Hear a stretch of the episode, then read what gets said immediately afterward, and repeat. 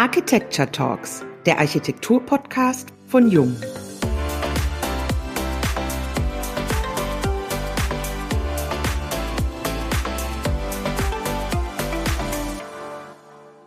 Hallo und herzlich willkommen beim Jung Architecture Talks Podcast.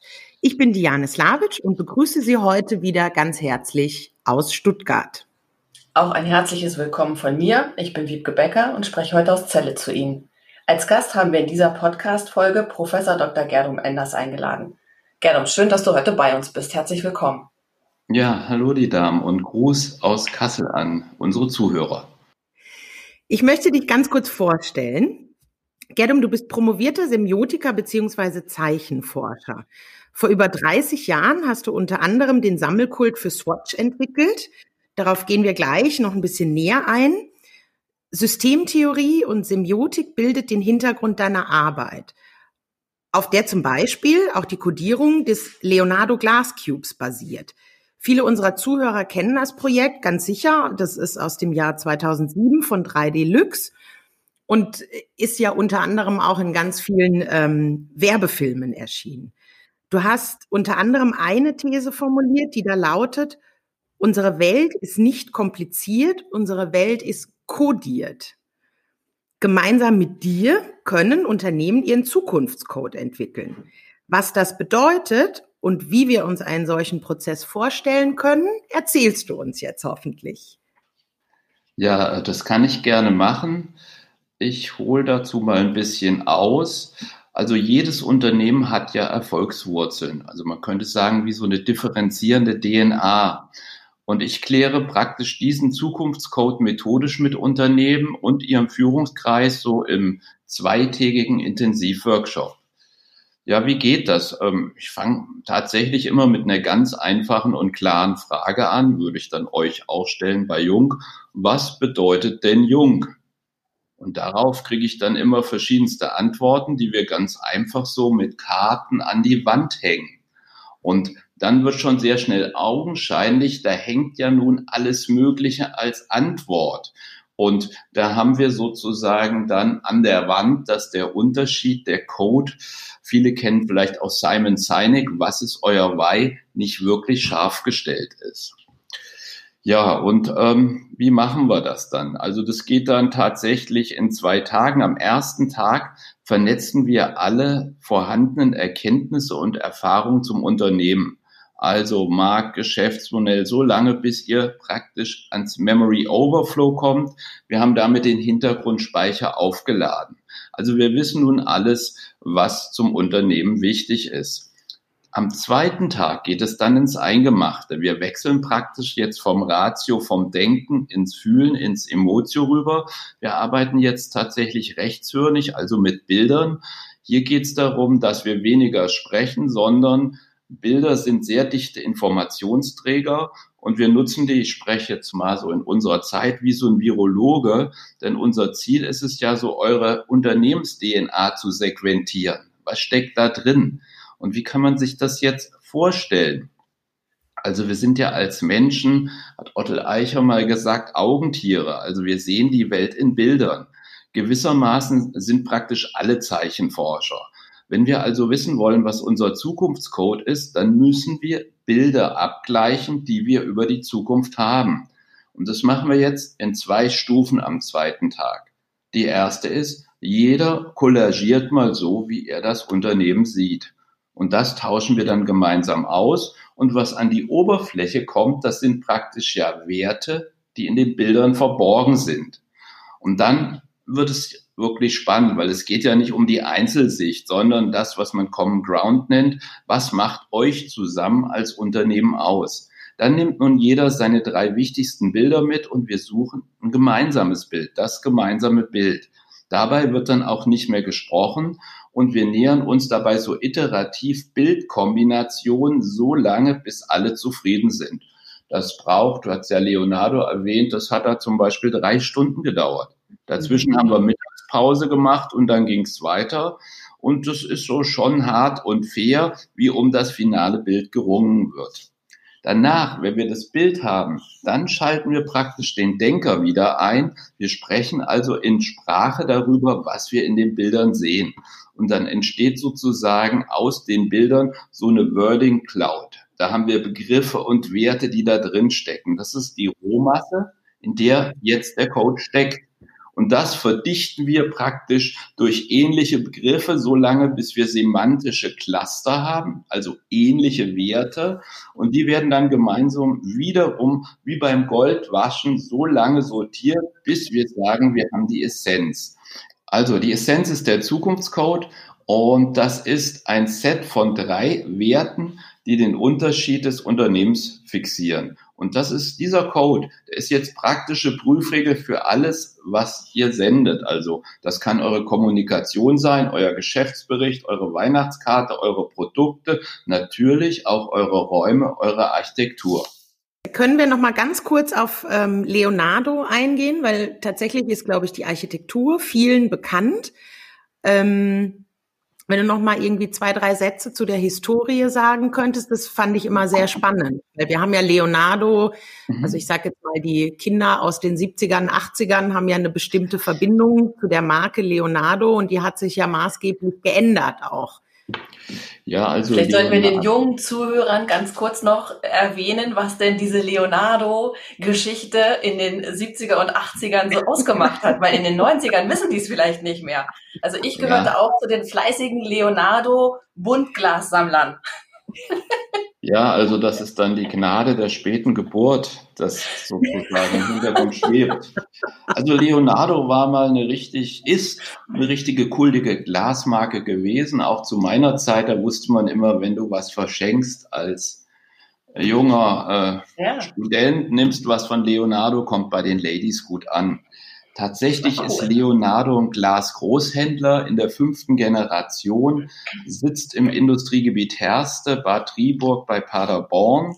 Und äh, der Vater von Oliver Kleine hatte damals die Idee, ähm, Glasgeschenke zum Träumen. Er hat das Glas bunt gemacht und dann kam das Ganze, was ihr eben hattet, Pink Flamingo, Gläser zum Sammeln etc.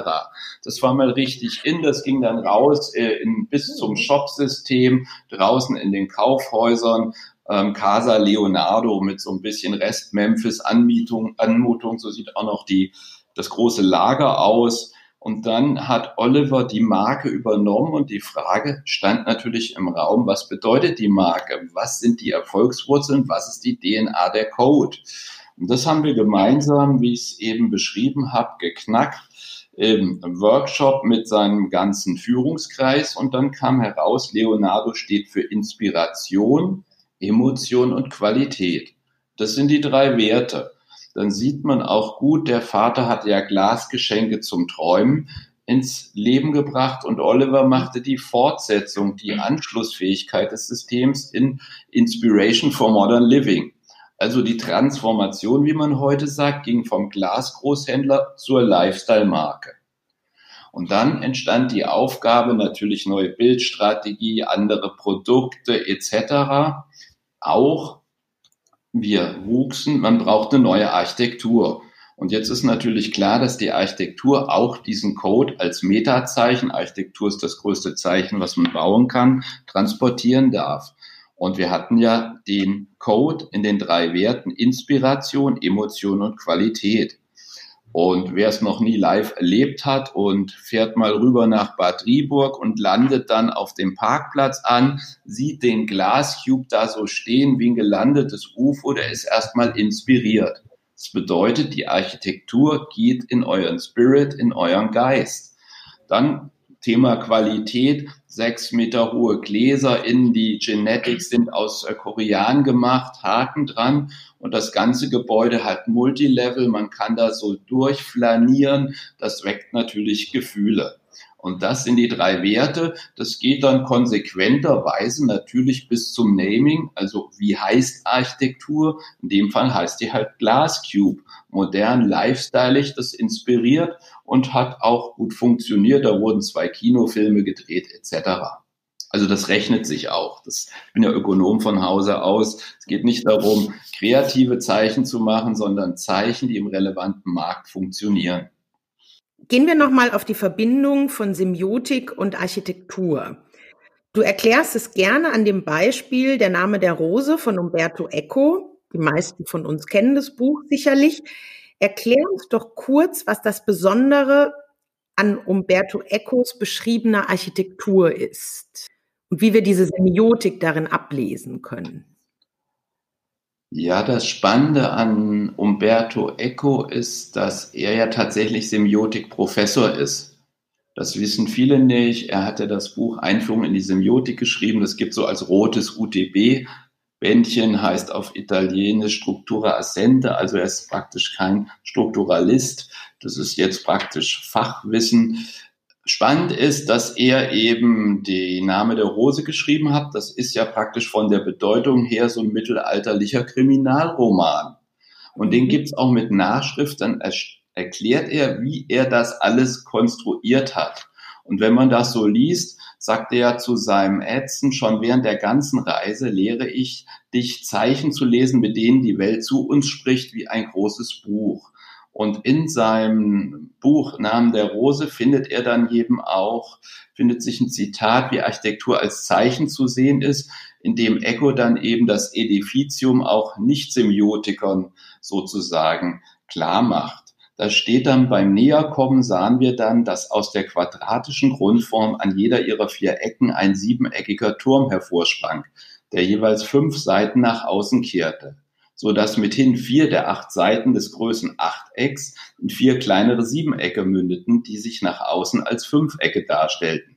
Niemand wird die herrliche Eintracht solch vieler heiliger Zahlen entgehen, deren jeder einen erhabenen geistigen Sinn offenbart, acht die Zahl der Vollendungen jedes Vierecks, vier die der Evangelien, fünf die der Weltsohlen, sieben die der Gaben des Heiligen Geistes. Und wenn ihr euch dann erinnert, wie das hinterher so brennt und die laufen so durch die Räume und man versteht praktisch die ganze innere Topografie nicht, da merkt man, wie spannend das ist, sowas zu kodieren. Das heißt, wenn man vorher klar hat, was es bedeutet, kann man natürlich Architektur ähnlich wie Essen ganz bewusst kodieren. Also sag ich mal, so wie Essen eine Sprache aus Eiweiß, Kohlenhydrat und Fett ist, sag ich mal, kleiner Teller, viel drauf Manta-Platte wissen wir, okay, Code billig. Edelessen ist Code der Verschwendung. Großer Teller, wenig drauf, ornamentale Küche, viel Besteck. Das Gleiche geht auch in Architektur. Also wie sieht das Chefzimmer aus? Bis jetzt war das immer groß, viel Platz, hoher Stuhl. Das sind also kulturelle Regeln, die im Hintergrund unserer materiellen Welt wirken. Lass uns ganz kurz zu einem anderen Thema nochmal kommen. Dein Büro befindet sich ja in Kassel auf einem Parkhaus und du selbst bezeichnest diesen Ort lieber als Atelier. Wie dürfen wir uns eure Räumlichkeiten vorstellen und was ist dir an eurem Arbeitsumfeld auch besonders wichtig? Ja, wichtig ist mir tatsächlich die zentrale Bedeutung, weil wenn ich in Büro denke, bin ich geframed durch, sag ich mal, Bürorituale. Also, jetzt hat sich das Ganze ein bisschen weiterentwickelt. Wir haben New Work, Design Thinking und das ist mittlerweile recht ähm, unterschiedlich eingepflegt. Also manche nutzen dann viele Post-its. Ich war neulich in so einem Konzern, die hatten Design Thinking Raum, der war total starr, so nach dem Motto, hier ist der Raum, wo wir da mal kreativ sind. Ich finde, ähm, Räume müssen äh, mich inspirieren, Räume prägen unser Verhalten. Es geht praktisch darum, wie kommen wir denn jetzt aus dem Erfahrungsgefängnis Büro raus? Also ich will ja nicht mehr Büro. Büro stammt ja ursprünglich so vom Burel. Das war so ein französischer Filzstoff auf den Stühlen, wo man halt den typischen Beamtenmodus geschaltet hat. Und wir leben ja heute in der VUCA-World. Es geht um Disruption.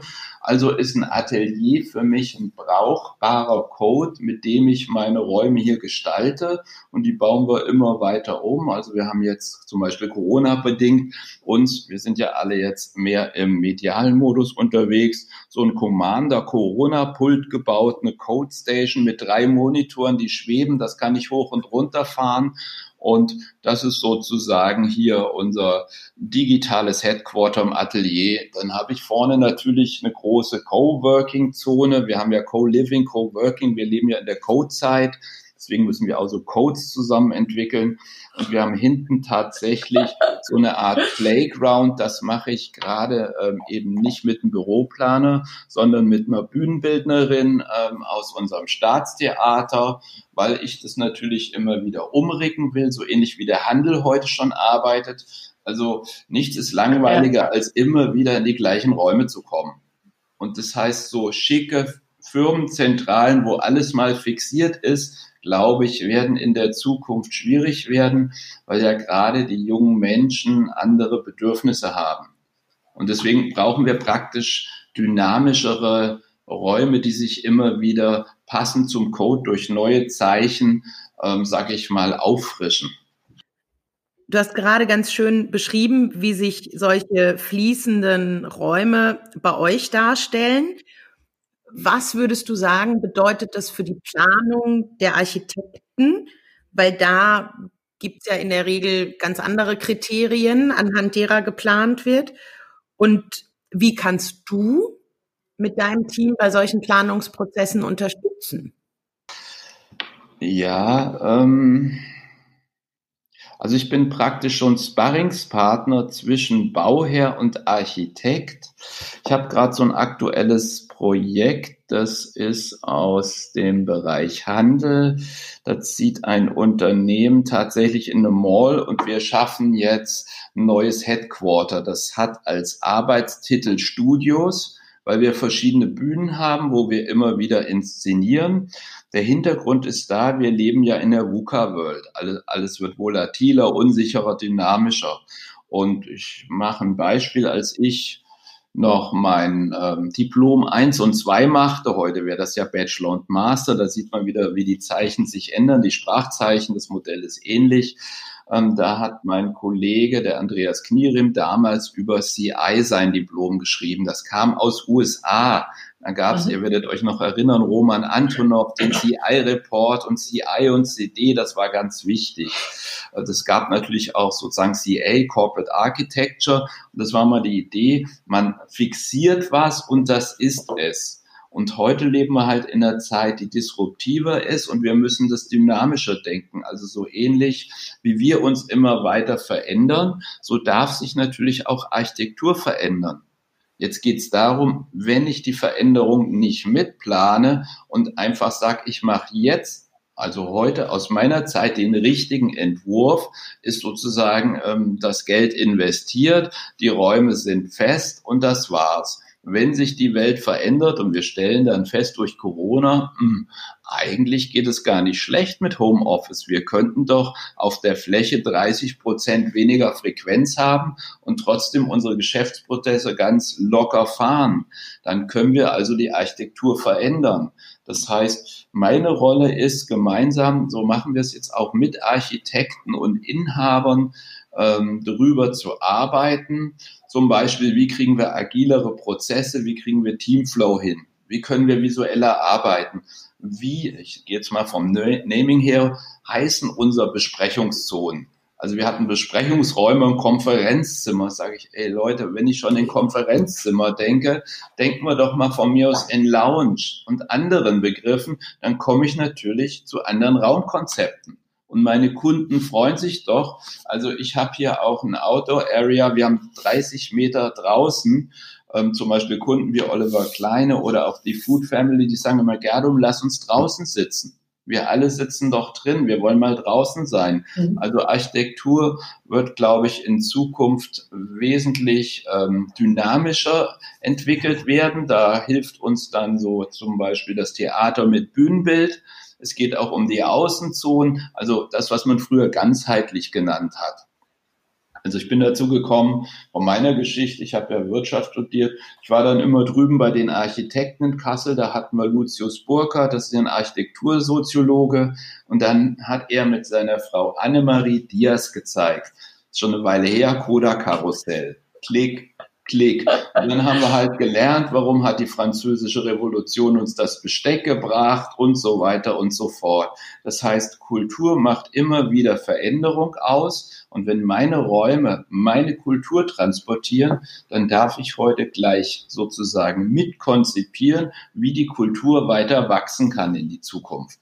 Also wie ich die Räume weiter nutze, das macht ja dann Sinn hin bis zur Ökologie. Da sind wir dann bei Cradle to Cradle, BIM etc. Also ich habe auch mal für Doka den Code gemacht. Beton ist ja zum Beispiel auch richtig fetter ähm, CO2-Produzent. Also das dürfen wir ja nicht vergessen. Architektur hm, knallt ganz schön in die Umwelt rein. Wenn wir jetzt gerade über Beton sprechen, du hast es gerade erwähnt, ähm, in unserem Vorgespräch fiel zum Beispiel der Begriff für den Code Purismus. Welche Konsequenzen hätte dieser Code für ein Gebäude? Du hattest es ganz schön beschrieben. Vielleicht können wir das einmal für unsere Zuhörer nochmal wiederholen, um das nochmal ganz deutlich zu machen. Der Code Purismus, den kann man im Kontext von Einfachheit und Klarheit sehen. Also wir leben ja im Info-Overload. Ähm, das hat dann dazu geführt, dass zum Beispiel sogar ein Stadtplaner war es, äh, den Begriff der Aufmerksamkeitökonomie entwickelt hat. Das heißt, es geht heute nicht mehr um Geld, sondern um Aufmerksamkeit. Das ist ja wie bei eurem Podcast oder unserem in dem Fall heute. Wenn wir gut sind, kriegen wir viele Zuhörer und wenn nicht, kriegen wir wenig Aufmerksamkeit. Das wäre also die Wertung. Zurück zum Purismus, dann geht es um Einfachheit und Klarheit. Es geht praktisch darum, Haltung zu zeigen, ähm, was eben auch mal heißen kann, dass man nicht alles macht, was technisch geht und das wäre damit dann Anspruch und Versprechen. Und das nehme ich dann wieder zeichenhaft wahr. Also ich sehe es natürlich mit den Augen, ich könnte es auch hören, wenn ich über den Boden gehe. Vielleicht hat es auch mit Fühlen zu tun, etc. Also ich kann alle wahrnehmbaren Zeichenebenen durchkodieren und könnte dann den Code ins Gebäude bringen kann noch weiter äh, radikalisiert werden. Ihr kennt wahrscheinlich diese Restaurants, wo es kein Licht gibt, wo man das Geld fühlen muss. Das ist dann noch purer. Da bist du mhm. sozusagen auf untrainierten Wahrnehmungskanälen. Also es sind spannende Dinge, die man durch Kodierungsdenken so für sich klar bekommen kann. Du hast doch sicherlich auch einen eigenen Code für dich definiert. Verrätst du uns deinen? Ja, den verrate ich natürlich, obwohl er geheim ist. Das ist äh, aber im Prinzip relativ simpel. Also alles, was ich mache, ich habe ja eine Prüfregel. Dies, das muss professionell sein. Also angenommen, ich baue mir einen neuen Tisch oder wir machen eine Dokumentation, dann muss die professionell sein. Dann arbeite ich immer methodisch. Also wenn ihr bei uns ins Atelier reinkommt, ins Code Lab, dann fängt das schon draußen an. Wir haben das Geländer in unserem Color Code gestrichen. Jetzt näherst du dich aber auch durch so ein roughes Betongebäude. Wir sitzen ja am zweitältesten Parkhaus Deutschlands oben auf dem Dach. Dann ist da eine Gittertür vor Nox und sagst, oh Gott, und dann ist so ein leimgrünes Geländer hoch. Wenn du dann reinguckst, siehst du so einen Baum, der hängt so an zwei alu gegossenen Genetics, das ist unsere Garderobe und im Hintergrund ist eine Fensterpuppe, im Klartext ein Hintern, der steckt in der Wand. Das führt dann so bei den Managementbesuchen erstmal zu Irritation. Das ist ein bewusstes Zeichen, weil ich die Kollegen ja aus dem Erfahrungsgefängnis holen will.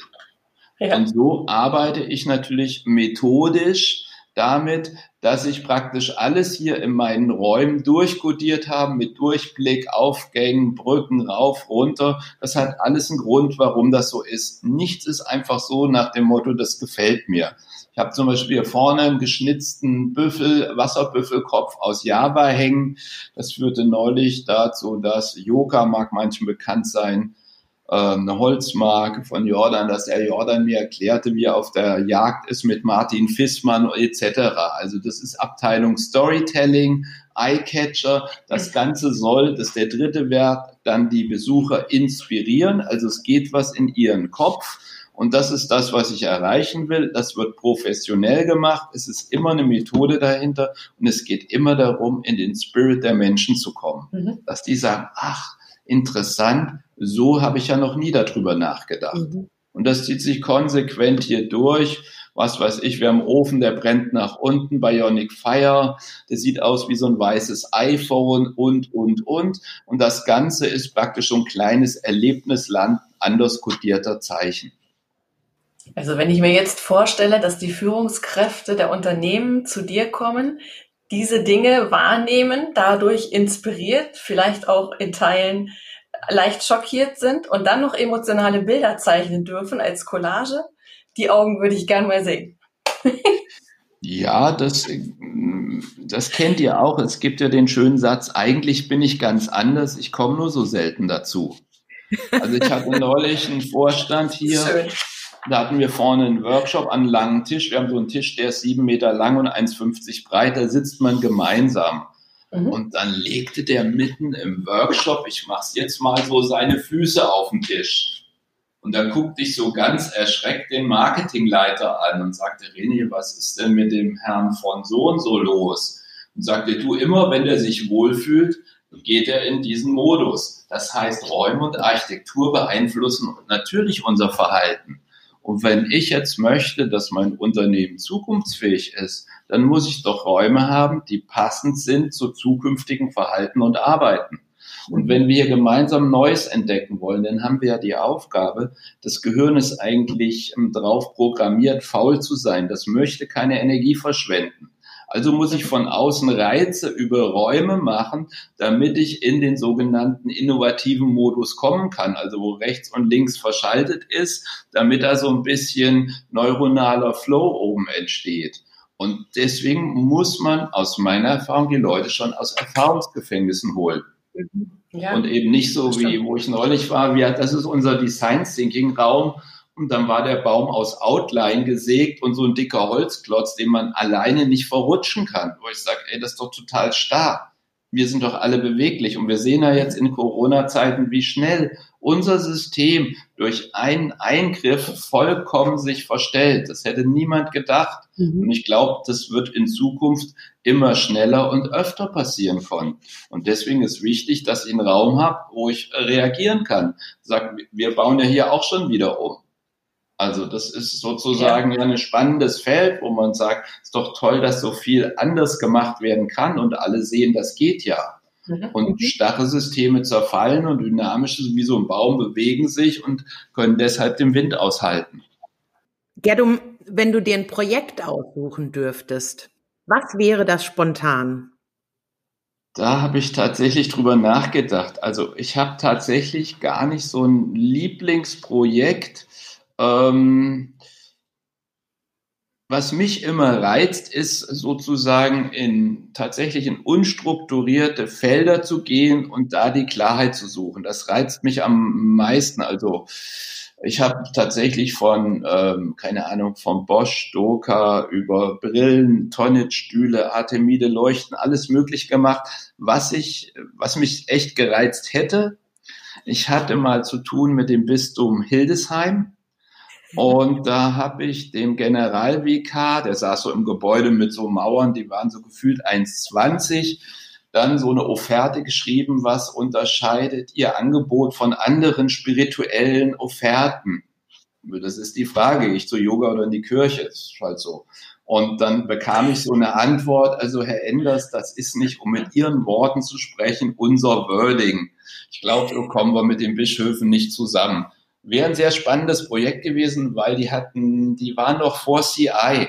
Also wenn man deren Kommunikation ausgebreitet hat als Zeichenforscher, da hatte man so von Kindergarten bis Musikinstrumentwerbung praktisch einen unendlich bunten Kosmos, der jetzt in unserer Denkweise keine Botschaft, keine Marke vermittelt, sondern super kreative, spirituell religiöse Vielfalt. Das hätte mich mal gereizt, sozusagen so ein mentales System zu kalibrieren.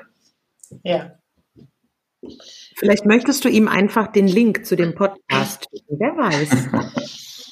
ja, ich glaube, so ein bisschen weiß nicht, ob die Erde verbrannt ist, aber das, sagen wir mal, das ist die Chemiefrage. Es gibt äh, ja praktisch Kunden und Fälle, da passt das perfekt. Sie sind offen für Veränderung. Es geht eigentlich auch nicht um Veränderung, sondern Transformation heißt ja Erneuerung. Also aus der Raupe wird ein Schmetterling und das ist das Thema unserer Zeit, das weiterzudrehen, also evolutionär. Äh, das Wort Veränderung, was ich eben sagte, ist eigentlich von der Semantik nicht so schön, weil das steckt ja drin, ich muss anders werden. Das möchte ja kein Mensch. Man möchte sich ja weiter, weiterentwickeln und erneuern. Das ist das Spannende. Und rückblickend gesehen, hast du ein Projekt, an dem dein Herz besonders hängt? Ich habe tatsächlich so ein kleines Projekt. Also ich habe ja hier mein Code Lab in Kassel Und ich bin als alter Windsurfer, hat jeder seine Netzwerke, irgendwann mal in Lanzarote gelandet. Das ist für mich eine sehr inspirierende Insel, weil die extrem eben auch puristisch und klar ist. Dort hat ja äh, Cesar Manrique viel die Baukultur beeinflusst. Und äh, da habe ich so am Atlantik mein Slow Lab stehen. Das ist so ein kleineres Haus mit so zwei Gästebereichen, wo oben drauf auch ein Büro ist, wo man so entschleunigt über Dinge nachdenken kann. Tatsächlich, äh, sag ich, bekommt man da andere Träume, weil man eine andere Hintergrundstrahlung hat. Es ist irgendwie ruhiger da und dann poppen da so Dinge auf, die man sehr schön greifen kann. Da habe ich einige Bücher geschrieben. Da kommen öfters auch mal Networker zu Gast und das ist so mein privates Lieblingsprojekt, wo ich gerade jetzt in Corona über WhatsApp so ein bisschen auch die Umgestaltung wieder mhm. äh, mit meinem italienischen Baumeister Bruno, der Generalunternehmer war, viele Gewerke kann, sozusagen abstimme. Ist aber extrem puristisch, also ja. ähm, ist eigentlich der Gegenpol zu unserer Welt. Wenn man hier mal so raus will und hat so viel E-Mails und Hektik gehabt, ist man da im, im Slow-Mo-Modus. Du hast schon unglaublich viel erreicht. Wir haben über viele Projekte schon gesprochen. Was sind denn deine Wünsche, beziehungsweise welche Pläne hast du für die Zukunft? Ähm, Tatsächlich habe ich für mich entschieden, dass wir zehn Prozent des Umsatzes für das Klima ausgeben. Also ich sage mal, Corona ist ein Sprint, die Klimakrise ist für mich Marathon. Also das drückt wirklich hart von hinten. Ich habe einen Kunden, die Food Family, ähm, die sind klimapositiv als Unternehmen, die machen ähm, Hunde, Katzenfutter bis Dinkelmüsli. Die haben eine Fläche in Tansania, die ist so groß wie das Saarland. Es ist zum Beispiel viel besser, Wald nicht abzuhacken, äh, als ihn aufzuforsten. Ich finde Aufforsten auch super. Da gibt's ja diesen kleinen Bub, der die Vision hatte mit neun Jahren, äh, Plan for Planets. Der will eine Billion Bäume pflanzen. Er hat jetzt schon über eine Milliarde. Also es geht so Sachen zu machen was äh, mich freuen würde, wenn wir jetzt so ein bisschen aufwachen, so ein bisschen sagen, wir haben nur eine Erde, wir merken auch alle jetzt durch Corona-Isolation, wir sind soziale Wesen. Also normal hätten wir unseren Podcast ja hier auch live führen können. Das wäre natürlich viel schöner. Haben wir noch ganz andere Wahrnehmungskanäle, die wir dazuschalten. Und ähm, das ist sozusagen, wo ich mich engagieren will, sagen wir mal ökologisch und sozial, dass ich sage, eine Scheibe von meiner Zeit und von meiner Energie und natürlich auch von meinem Income geht an solche Projekte. Mhm. Einfach aus so einer eigenen Verantwortung raus. Gibt es noch etwas, das du unseren Zuhörern mit auf den Weg geben möchtest? Ja, also tatsächlich äh, finde ich, es klingt paradox, aber wenn die Zeiten kompliziert werden, ist die Aufgabe einfacher zu denken. Und das einfache Denken ist das, was ich proklamiere. Alles ist Zeichen, alles hat Bedeutung. Also angenommen, ihr beiden würdet euren Geburtstag feiern wollen, dann würde ich immer sagen, halt, was soll er denn bedeuten?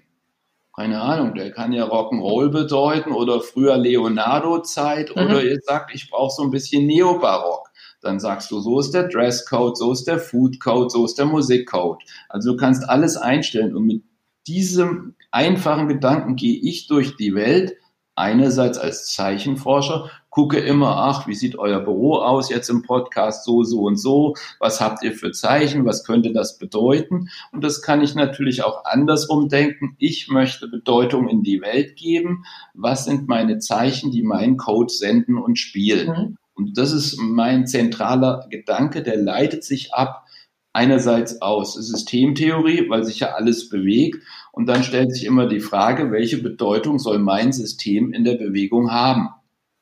Und das, äh, sagen wir mal, hilft extrem. Ich wiederhole das auch permanent und irgendwann fangen dann an, die anderen das auch zu denken und habe so einen Geschäftsführer von einer bekannten Bodenbelagsfirma, der das dann auch immer wiederholt.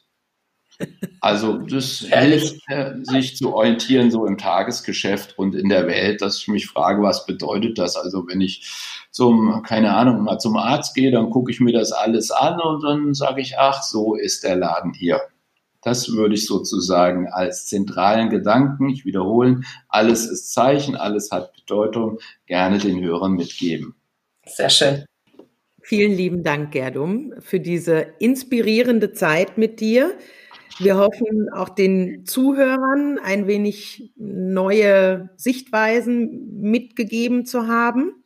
Vielen Dank, schön, dass du heute bei uns warst. Ja, dann sage ich auch lieben Dank vor allen Dingen für eure neugierigen Fragen und ähm, denkt dran, codieren ist wichtig. Vergesst das nicht mehr. Vielen lieben Dank auch an die Zuhörer heute. Wenn es Ihnen gefallen hat, empfehlen Sie uns gerne weiter und bleiben Sie gespannt, wie es weitergeht. Und bis zur nächsten Folge der Jung Architecture Talks, dem Architektur-Podcast von Jung.